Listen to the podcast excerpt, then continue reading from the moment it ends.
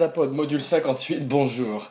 Alors aujourd'hui dans la série Titanium d'Abracadapod, le cinquième James Bond, mis en scène par Lewis Gilbert de 1967, You Only Live Twice.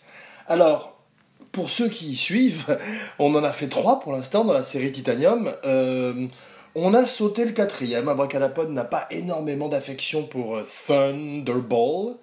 Euh, chanté par Tom Jones. C'est un film qui euh, montre les signes de fatigue non seulement de la franchise, mais déjà un petit peu de de conneries. On va voir que dans celui-là, You Only Live Twice, euh, effectivement, ça s'accentue encore un petit peu.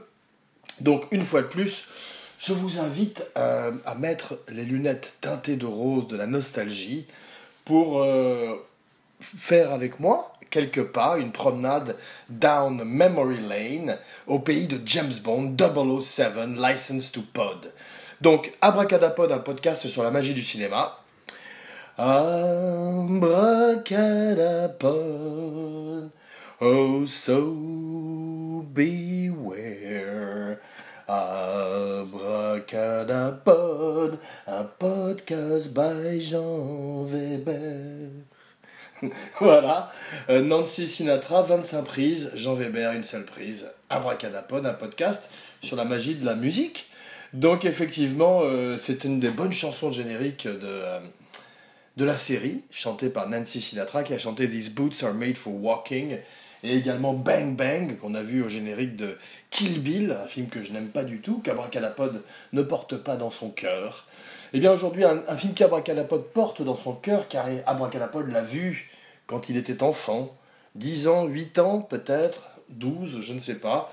Toujours est-il que ça fait partie de ces James Bond qui restent gravés dans la mémoire des gens, même si c'est pas un des meilleurs de la série, ça reste quand même bien bien supérieur à Opération Tonnerre qu'on a sauté d'ailleurs, donc pour cette raison, et euh, ça continue effectivement à poser certaines bases de la série, en particulier Blofeld, c'est-à-dire la continuation de l'histoire de Spectre qui avait été interrompue avec Goldfinger et reprise avec Thunderball. Donc euh, effectivement, You Only Live Twice, c'est un de ceux qui a été le plus parodié de The Incredibles euh, et surtout à Austin Powers avec Dr. Evil qui se moque de Blofeld et de l'interprétation que Donald Pleasance, dont on va parler tout à l'heure, en fait. Eh bien effectivement, ça, ça reste euh, le James Bond qui est le plus parodié dans les Simpsons, dans tous les, tous les cartoons.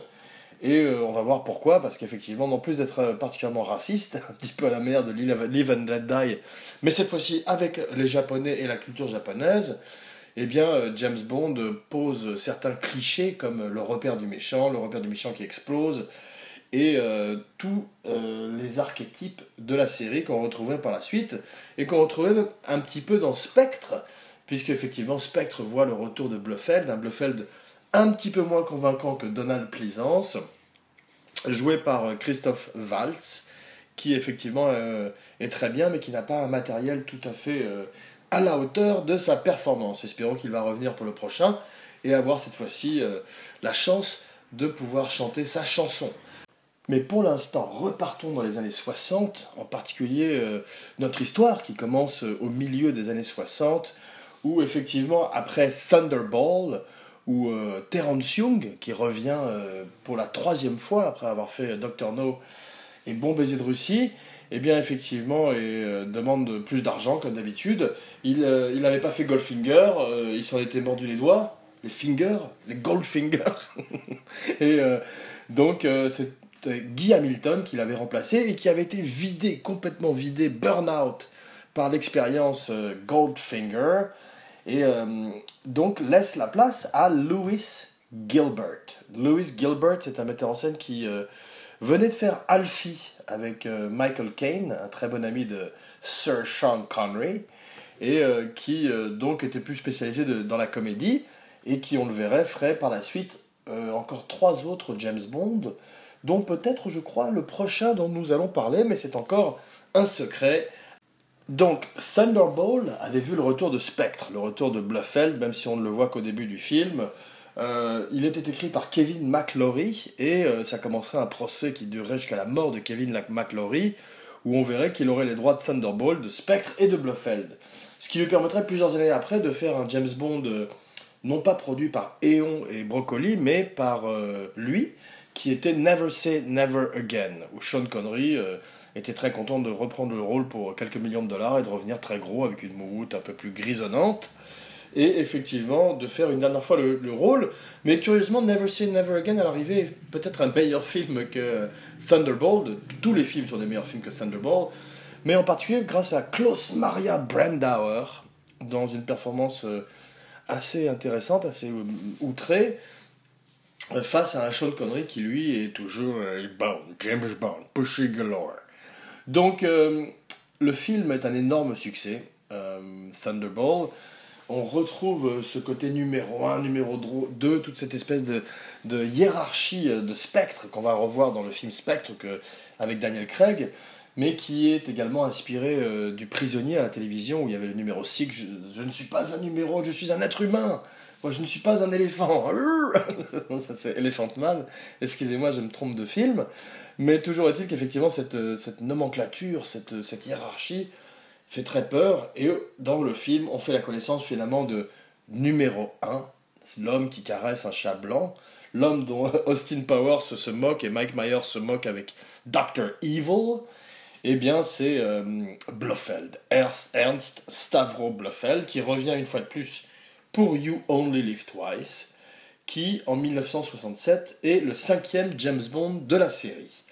Donc, euh, on retrouve. Euh, je voulais parler un petit peu du générique, des, génériques de James Bond qui sont faits par Maurice Binder et qui à chaque fois sont magnifiques. C'est souvent des, femmes euh, en nues ou en bikini qui dansent avec une rétro-projection de, des, titres et des noms des acteurs et des participants du film en surimpression, et c'est très très beau. Et bien effectivement, on a également l'œil de, la caméra photographique dans laquelle James Bond se déplace et tire avec ce rideau de sang qui, s'écoule par la suite, eh bien, euh, on a vu dans le précédent, c'était le cascadeur, cette fois-ci c'est bien Sean Connery. Il avait un chapeau dans Bon baiser de Russie, il n'a plus son chapeau. James Bond est fatigué, les héros sont fatigués, et euh, la fatigue commence un petit peu à se sentir, en particulier avec Sean Connery qui, en milieu du tournage, annonce qu'il arrête. Alors les brocolis qui l'ont signé pour un contrat de plus, pour un film de plus, sont euh, très embêtés. Ils lui proposent plus d'argent, mais Sean Connery euh, en a assez. La Bond Mania est devenue comme la Beatle Mania, quelques années auparavant, ou, à peu près au même moment. Et euh, donc, effectivement, d'ailleurs, Bond fait une référence, je sais pas si, je crois que c'est dans Goldfinger, il dit qu'on peut écouter les Beatles qu'avec euh, des, en se bouchant les oreilles. Donc, il est extrêmement, très, très conservateur.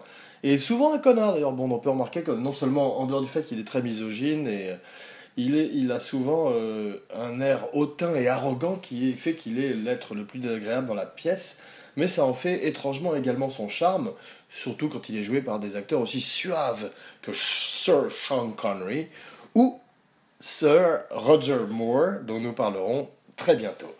Donc, euh, Nancy Sinatra, il y a plusieurs il y a souvent des chansons alternatives dans les bonds. Euh, on voit euh, que c'est John Barry qui refait la musique. Ce qui est extraordinaire avec John Barry, et que j'ai oublié de mentionner dans l'épisode précédent de la Titanium Series, c'est que le plus intéressant, c'est non seulement les thèmes et les chansons principales qu'il écrit pour le film, mais également toutes les interstices musicales pour euh, For Lack of a Better Word, qui se glissent à travers le film et qui sous-tendent l'action comme une espèce de d'urgence en, permanence et souvent s'avère relever des scènes très médiocres et leur donner une tension qu'elles n'avaient pas à l'écriture ni euh, au tournage.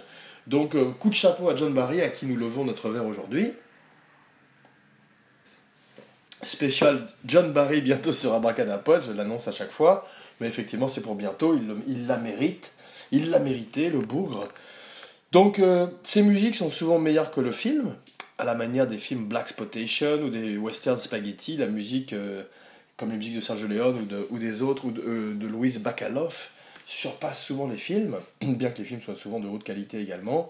Eh bien John Barry, euh, dont j'avais tous les disques, c'est peut-être le premier disque que j'ai acheté adolescent, on se dit tout, Abracadapod, un podcast sur la magie, de Abracada Confession, donc euh, était un disque de James Bond ou peut-être un disque de Kiss. C'est vrai que Kiss avait le, génie à l'époque de mélanger les, super-héros de Marvel les films d'horreur et euh, le rock and roll, donc euh, c'était quelque chose de très fort. Et dans l'esprit d'un enfant fragile comme moi, une espèce d'enfant débile un petit peu, eh bien, euh, aussi bien les pochettes de disques, parce que euh, je, dis que les musiques de John Barry étaient meilleures que les films, ou celles de George Sir George Martin pour Live and Let, Live and Let Die.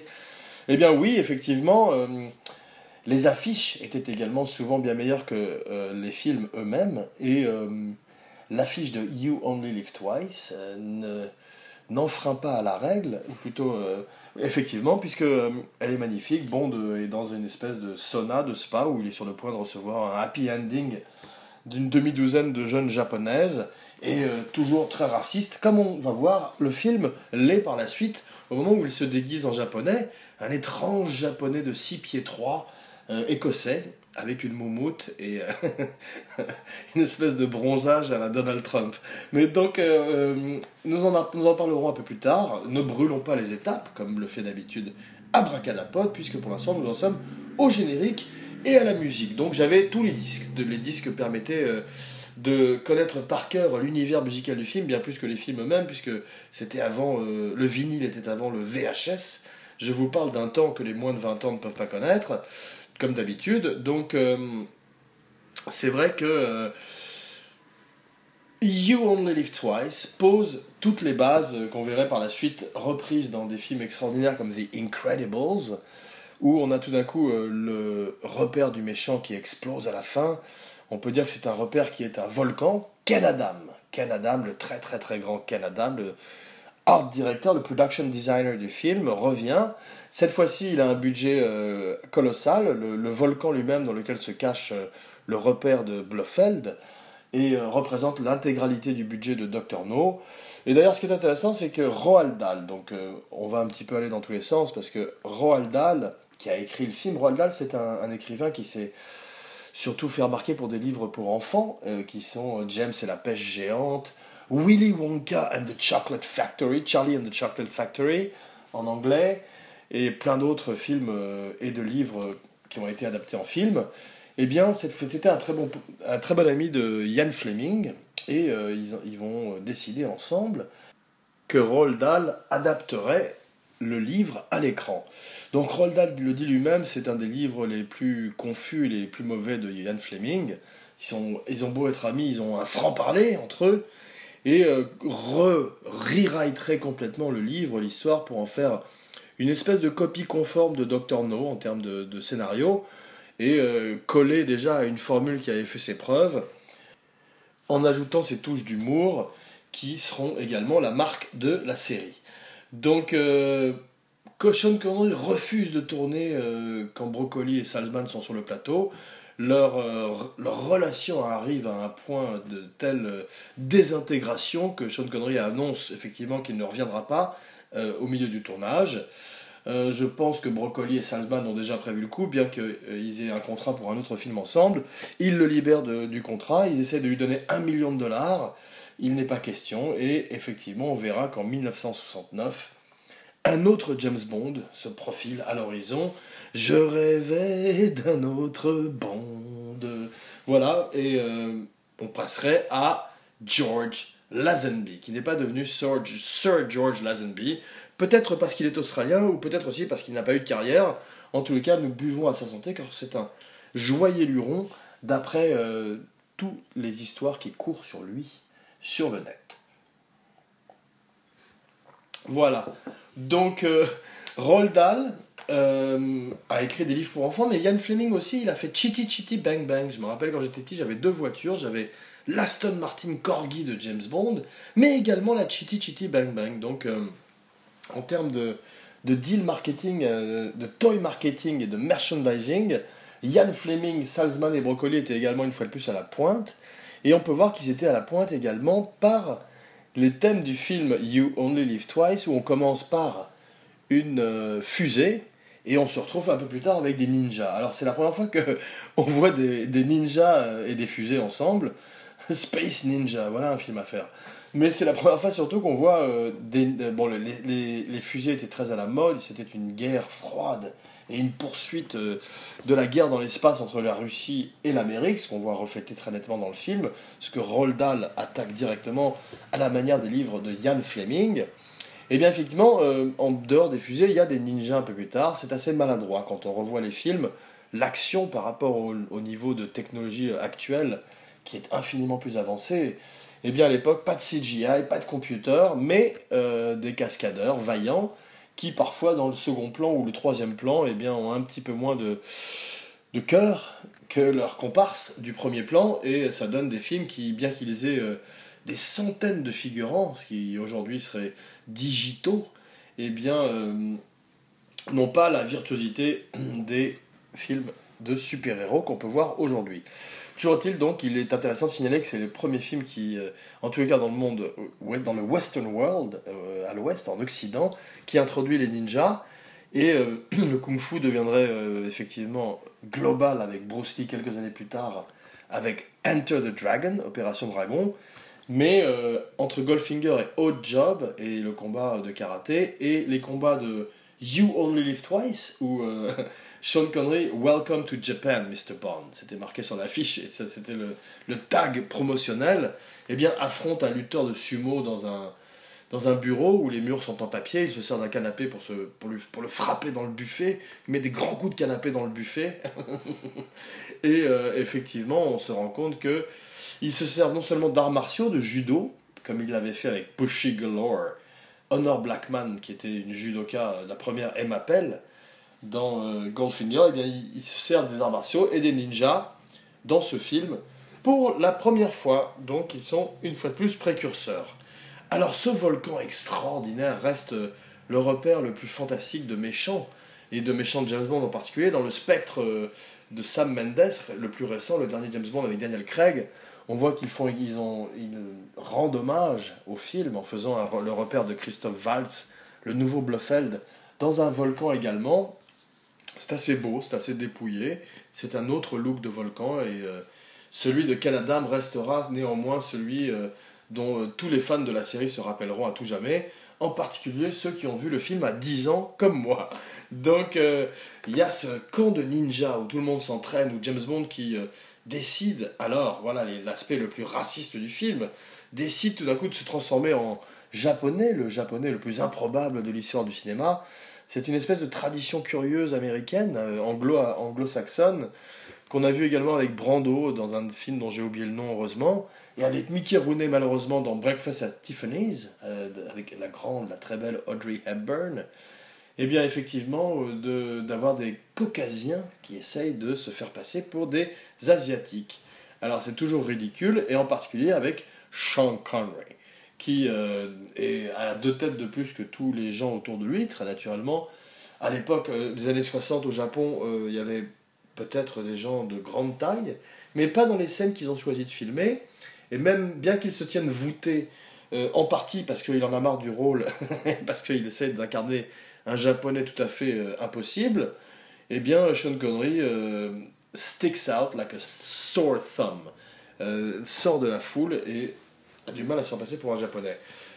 Grande scène du film, bon parce qu'effectivement, un des grands, grands, grands euh, plus bonus du film, c'est les gadgets.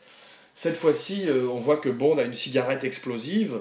Euh, il dit d'ailleurs, au moment où on lui dit cette cigarette peut vous sauver la vie, il dit, on dirait un slogan publicitaire.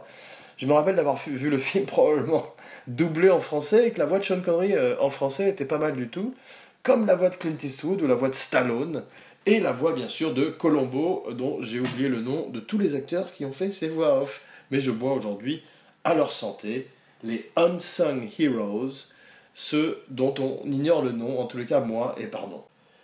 Donc, cette tradition du, euh, du lair, du repère du méchant qui explose à la fin, reviendrait non seulement dans les films de tous les films de James Bond par la suite, mais dans beaucoup de films des années 80, 70, 90. Et euh, c'est une tradition qui insupporte Abracadapod.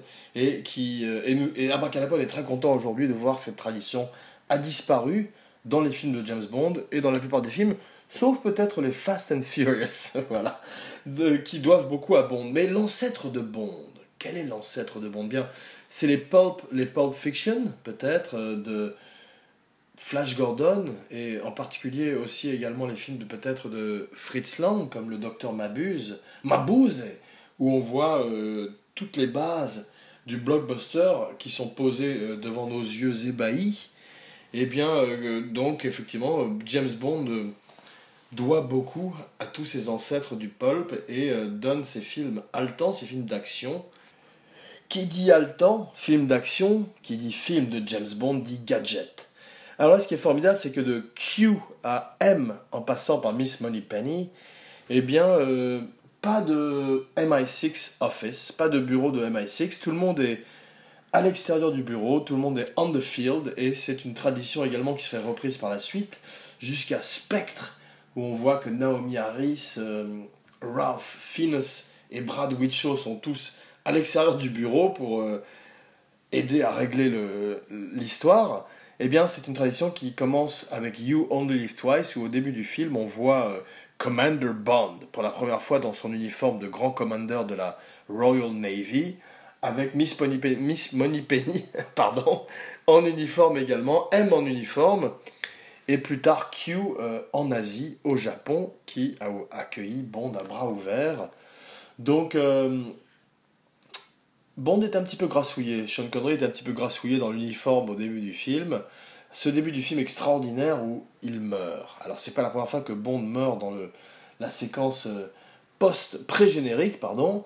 Eh bien, on l'avait vu magnifiquement dans Bon baiser de Russie avec Red Grant qui tuait un, sosie masqué de Bond. Eh bien, cette fois-ci, Bond est dans un ses lits euh, qui se transforment en, placard. Il, il disparaît. Une escouade de d'assassins arrive et défouraille dans, dans, le lit.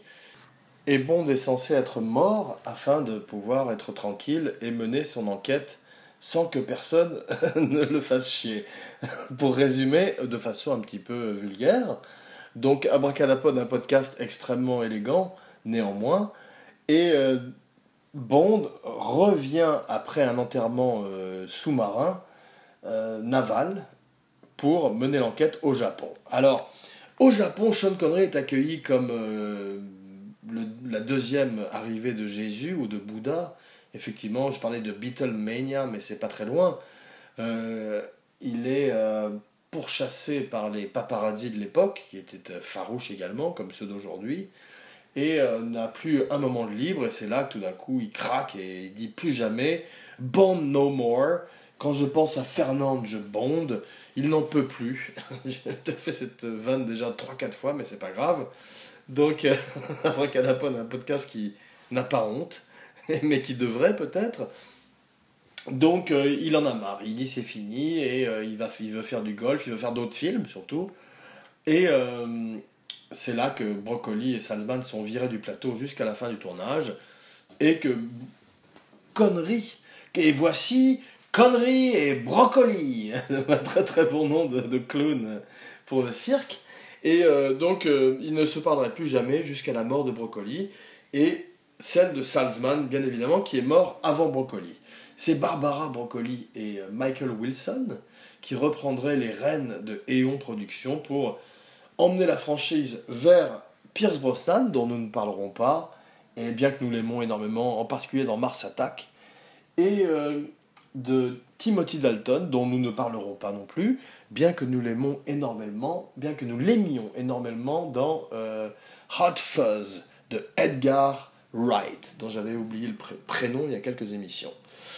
Donc, euh, Sean Connery exit Sean Connery, mais pour l'instant, il, euh, il est toujours là et rencontre Q, Q, au Japon.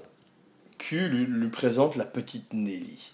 Alors la petite Nelly, quand on est enfant, c'est un gadget extraordinaire. C'est un étrange petit avion portable qu'on peut transporter dans une valise, que Q amène d'Angleterre dans une valise. Bon, c'est pas tout à fait euh, le même modèle qu'on voit dans l'air que celui qui est dans la valise. C'est euh, Ken Adam, le grand Ken Adam toujours, qui a fait cet extraordinaire repère de, de volcan à la fin du film pour Blofeld qui entend à la radio euh, le Wing Commander qui dit euh, qu'il a créé ce petit avion et euh, qu'il peut voler de façon autonome pendant un certain nombre d'heures.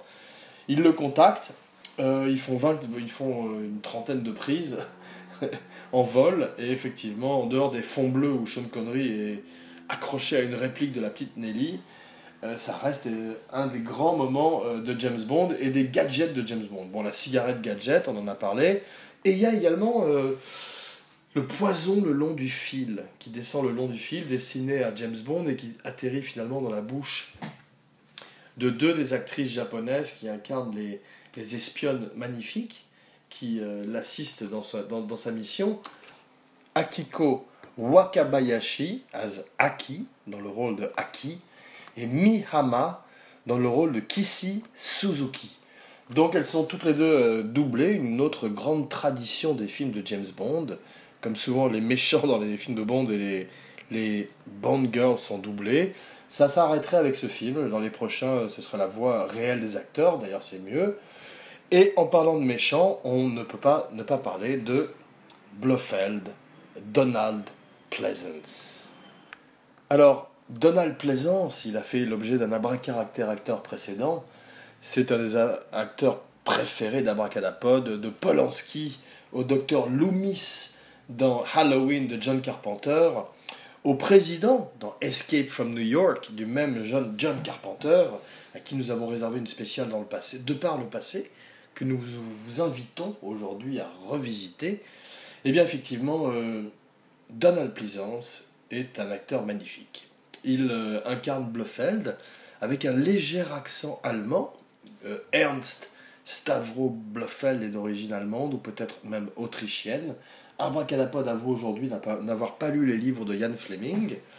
Tweet at me. Toujours est-il qu'il est magnifiquement interprété et peut-être de la meilleure façon possible par Donald Pleasance. Alors, pourquoi un accent allemand Peut-être euh, comme Gerd Freub, qui euh, avait été nazi, d'ailleurs lui-même dans le passé, mais qui avait renié ses origines nazies par le, un peu plus tard, eh bien, euh, tous ces méchants de Bond semblent avoir un passé euh, louche et peut-être nazi, et c'est pour ça qu'ils ont tous des inflexions allemandes dans leur, face, dans leur diction. Donc Donald Pleasance est le meilleur Blofeld, Ernst Stavro Blofeld, meilleur que Valls, qui n'a pas eu sa chance, et euh, on peut dire effectivement que c'est un homme qui a beaucoup aimé la vie. Il euh, était souvent à la Colombe d'Or, à Saint-Paul-de-Vence, à boire du rosé avec des femmes.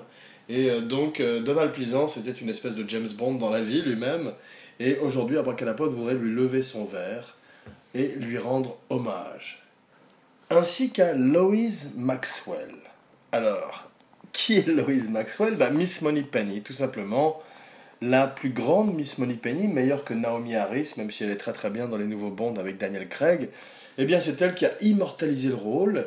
Elle jouait la femme qui ne coucherait jamais, la seule Bond girl qui ne coucherait jamais avec Bond, et finalement peut-être la plus séduisante, non pas pour cette raison, mais parce que quand on regarde les photos de Lois Maxwell, elle était très jolie, et euh, en particulier dans ses films anglais dans la première partie de sa carrière, avant de devenir euh, cette espèce de vieille fille amoureuse de Bond, qui reviendrait dans euh, beaucoup de films comme Q et M, euh, jusqu'à euh, Pierce Brosnan, je crois. Donc, bravo Lois Maxwell et bravo aussi Donald Pleasance, le docteur Loomis.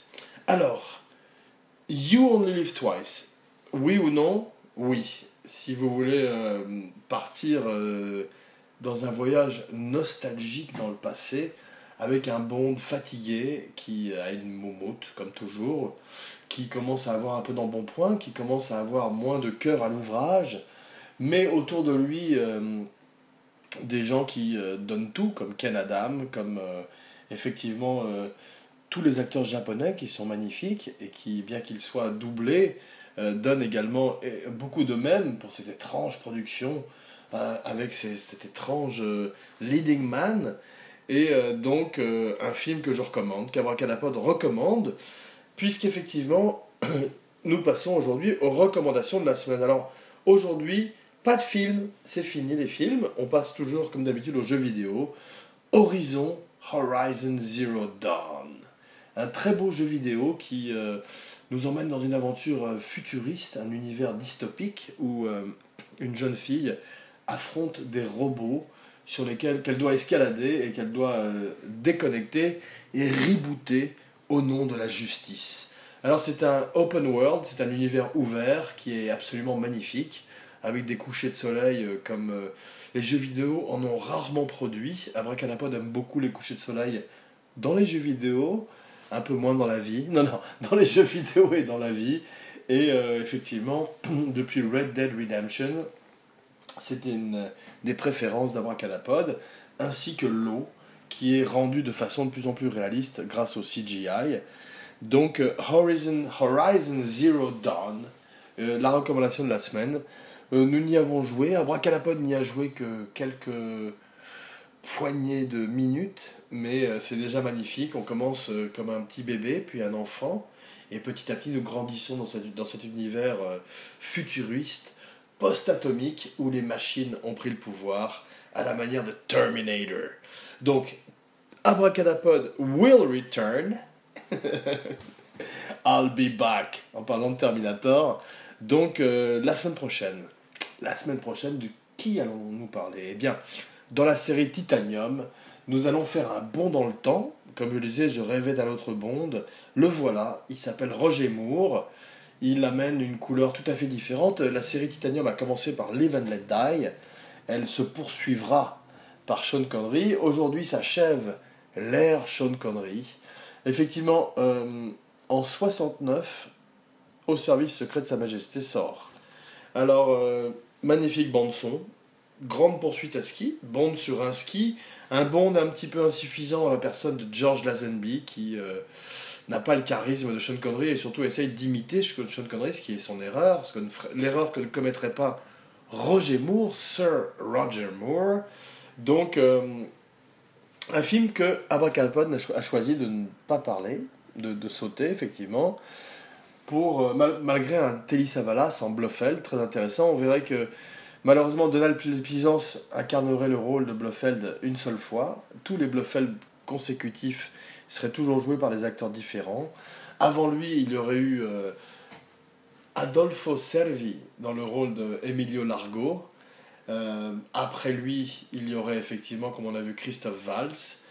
Euh, il faudrait attendre 30 ans, presque 20, 25 ans, pour que les démêlés judiciaires légaux entre Lego Movie, entre euh, Kevin McLaurie et la famille Broccoli leur permettraient d'utiliser à nouveau Blofeld et le Spectre euh, avec Daniel Craig.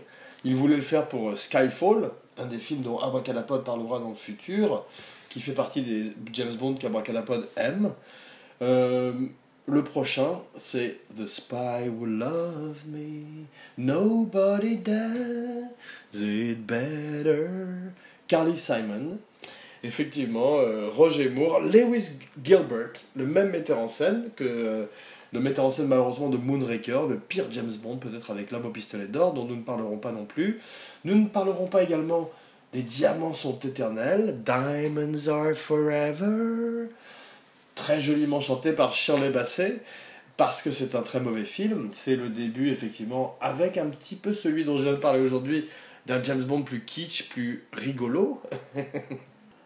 En parlant de kitsch et de rigolo, de James Bond kitsch et rigolo, la même année que You Only Live Twice sortirait euh, Casino Royale, non pas celui avec Mads Mikkelsen et Daniel Craig, mais celui avec Woody Allen, Orson Welles, Peter Sellers, Jean-Paul Belmondo, à chaque fois, et David Niven, c'est toujours un grand plaisir d'énumérer le casting, et qui verrait effectivement euh, l'avènement d'un Bond plus comique, plus proche d'Austin Powers, plus proche des films de In Like Flint, comme ces films avec euh, James Coburn, qui commencerait à se moquer de James Bond, eh bien effectivement on verrait que euh, ça continuerait avec euh, un petit peu au service secret de Sa Majesté, où George Lazenby brise le quatrième mur et s'adresse directement au public en disant This would have never happened to the other fellow. Donc c'est le commencement de la fin d'une certaine manière. Effectivement, le nadir de la série serait des films comme For Your Eyes Only, avec la très belle Carole Bouquet, où James Bond, Roger Moore est beaucoup trop vieux. Euh, Sean Connery euh, est parti trop vieux. Roger Moore est parti trop vieux aussi. Euh, c'était des James Bond septagénaires. donc beaucoup plus fragiles. On avait peur pour eux, un petit peu comme pour son grand-père.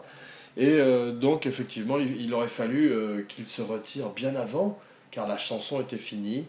Das Lied ist aus, comme disent nos amis allemands. Gerd Freub et Frau Blofeld, sa femme qui lui concoctait des petits plats si vous vous rappelez de l'émission précédente. Frau Blumer Ça, c'est une référence au Young Frankenstein, à Frankenstein Jr. de Mel Brooks. Ça n'est pas la spéciale de la semaine prochaine. La spéciale de la semaine prochaine, c'est L'espion qui m'aimait. En attendant, merci, comme toujours, d'écouter Abracadapod. Et je vous retrouve dans quelques jours pour une Lotus Esprit qui va sous l'eau, la magnifique Barbara Bach. Peut-être ma Bond Girl préférée, qui épouserait Ringo Starr malheureusement et me briserait le cœur. Et euh, Stromberg. Kurt Jürgens. Adieu, monsieur Bond. Il y a dans ce mot un parfum d'éternité que je trouve plaisant. Jean Weber, signing off.